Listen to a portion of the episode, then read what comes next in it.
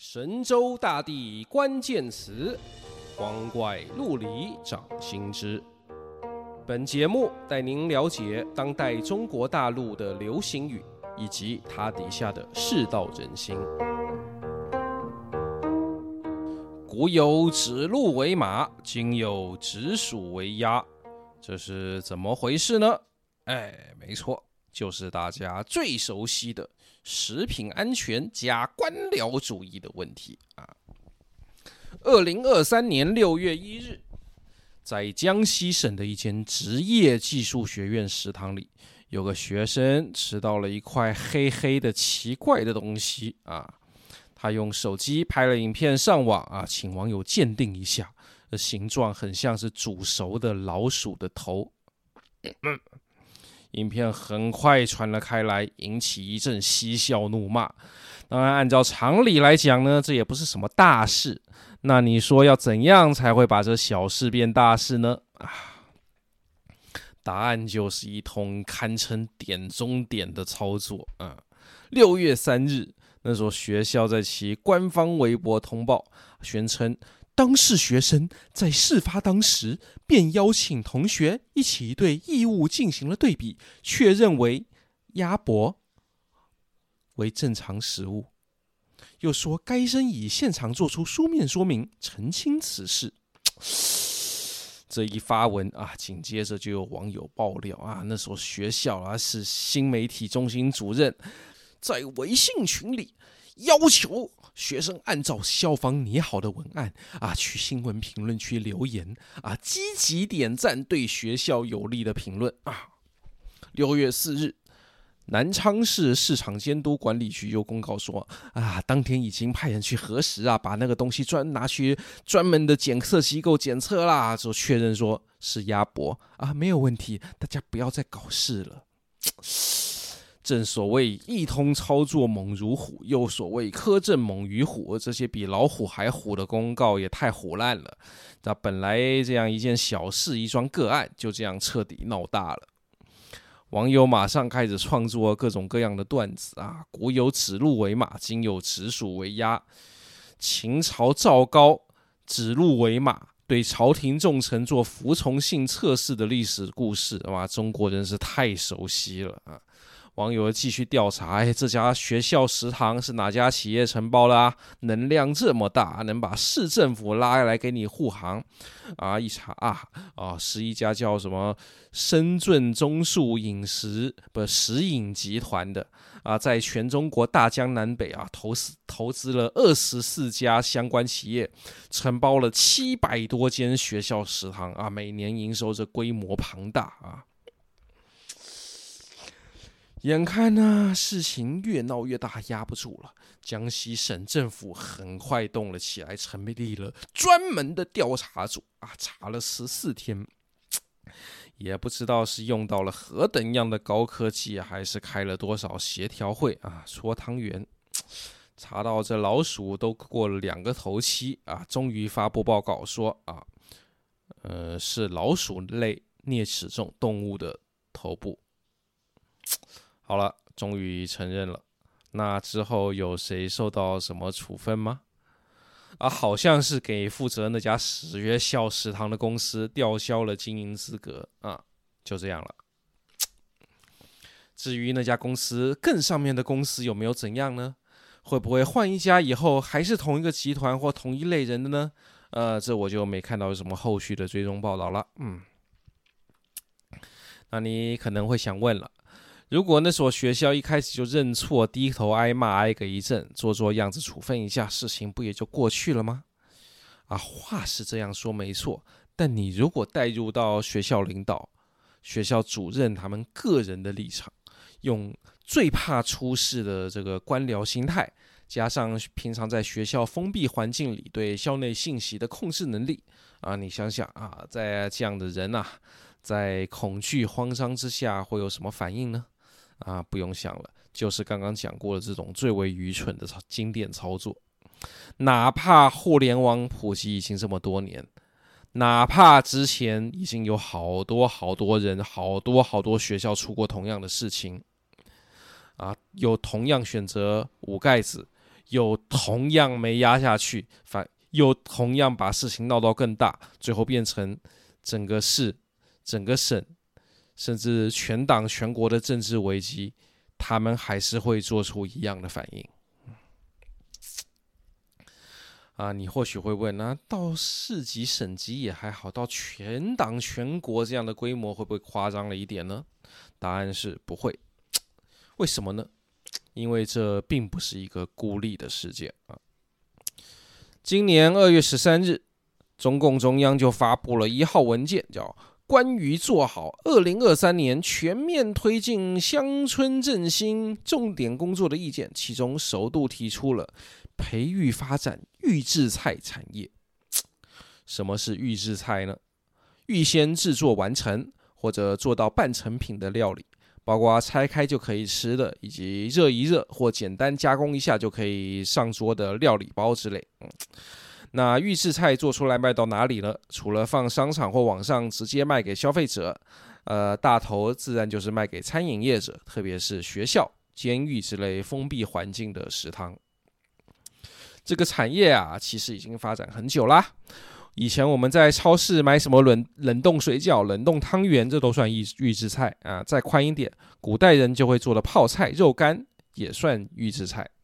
只是现在技术进步，可以把一整道什么香菇鸡汤、佛跳墙之类的大菜，甚至一整桌年菜，呃，都在工厂或中央厨房给你做好，弄真空包装、冷链配送，保存很多天，甚至一两年。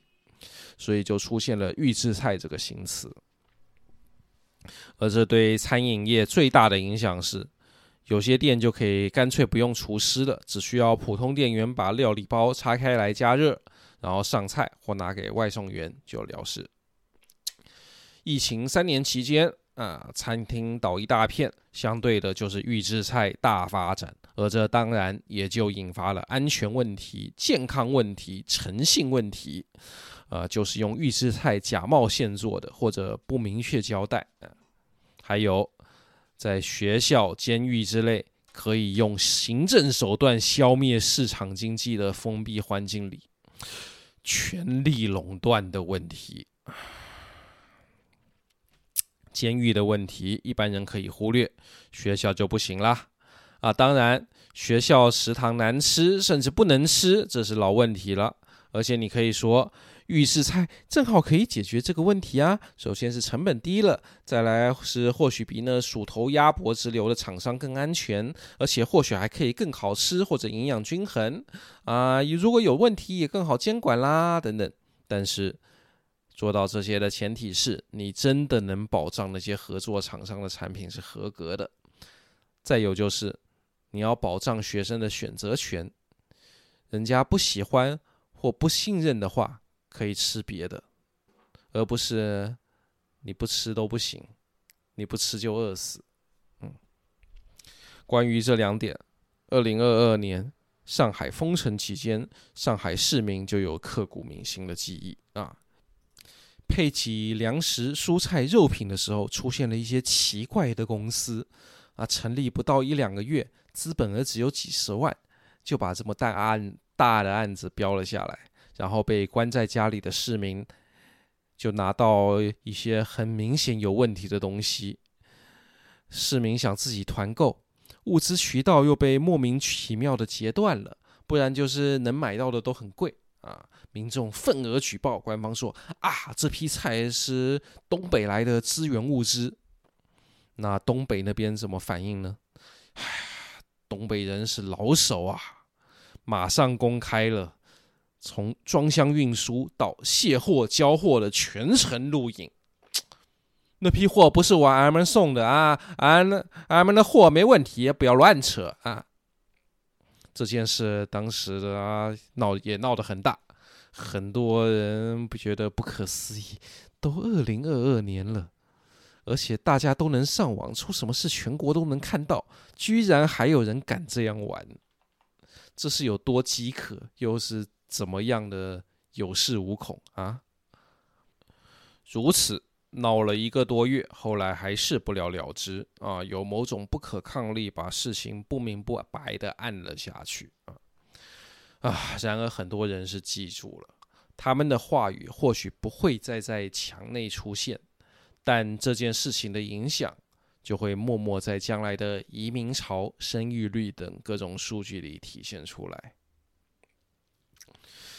封城期间的民众啊，还可以想各种方法来反抗、抵制啊，从其他地方弄东西来吃。但有些学校呢，就比这个还要厉害了。近年有一些小学、中学，那会用各种手段限制学生只许吃学校食堂，只许吃校内卖的东西啊，禁止外食，禁止外卖。他们会检查书包，甚至不让你从家里带饭，理由嘛，就安全之类的啊，或者你自己想自己编。我看到网上有人反映这种情况的时候，觉得实在是难以置信啊。但还有更令我难以置信的，就是他会监督食堂里的用餐情况。学校规定吃饭不能讲话，而且要吃完剩菜多的班级要处罚，你不吃都不行。很多老师也觉得这样太反人性了，但是你拗不过学校领导，就这么规定。总之啊，在一个啊。这样的环境下啊，你食堂要现做啊，会出现鼠头鸭脖。那出事了，出于本能反应按下去，然后被反弹，就演变成直鼠为鸭。那么改用预制菜好不好啊？很多地方政府就正在这么做啊，推广预制菜进入校园。而值得我们欣慰，也值得我们感慨的是，谈到这个问题的时候。尽管是在这言论管控的大环境之下，大多数大陆民众都能直指核心问题，就是权力，就是垄断，而不是什么价格、卫生口味等等啊。读书多的能跟你讲一整套理论和分析，读书少的也跟你讲亲身的经历和见闻啊。正所谓啊，民以食为天。很多人呢认可中共的统治，是因为他让中国人能吃饱了。